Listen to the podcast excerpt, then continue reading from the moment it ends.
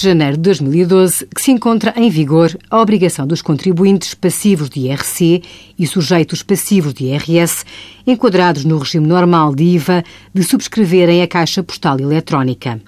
Estão dispensados desta adesão os sujeitos passivos de IRS que estejam enquadrados nos regimes de isenção ao abrigo dos artigos 9 ou 53 do CIVA e os enquadrados no regime de pequenos retalhistas, podendo, no entanto, aderir também a esta caixa postal. A partir do momento em que surge a obrigação de adesão, a sua comunicação deve efetuar-se no prazo de 30 dias.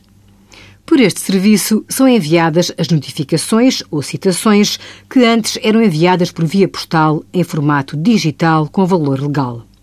Através desta caixa postal, os sujeitos passivos são notificados para pagar os seus impostos, as suas dívidas fiscais ou recebem outras notificações importantes alertamos que as entidades obrigadas a ter caixa postal eletrónica que não procedam à sua adesão no prazo legal ficam sujeitas a coimas nos termos estabelecidos no regime geral das infrações tributárias.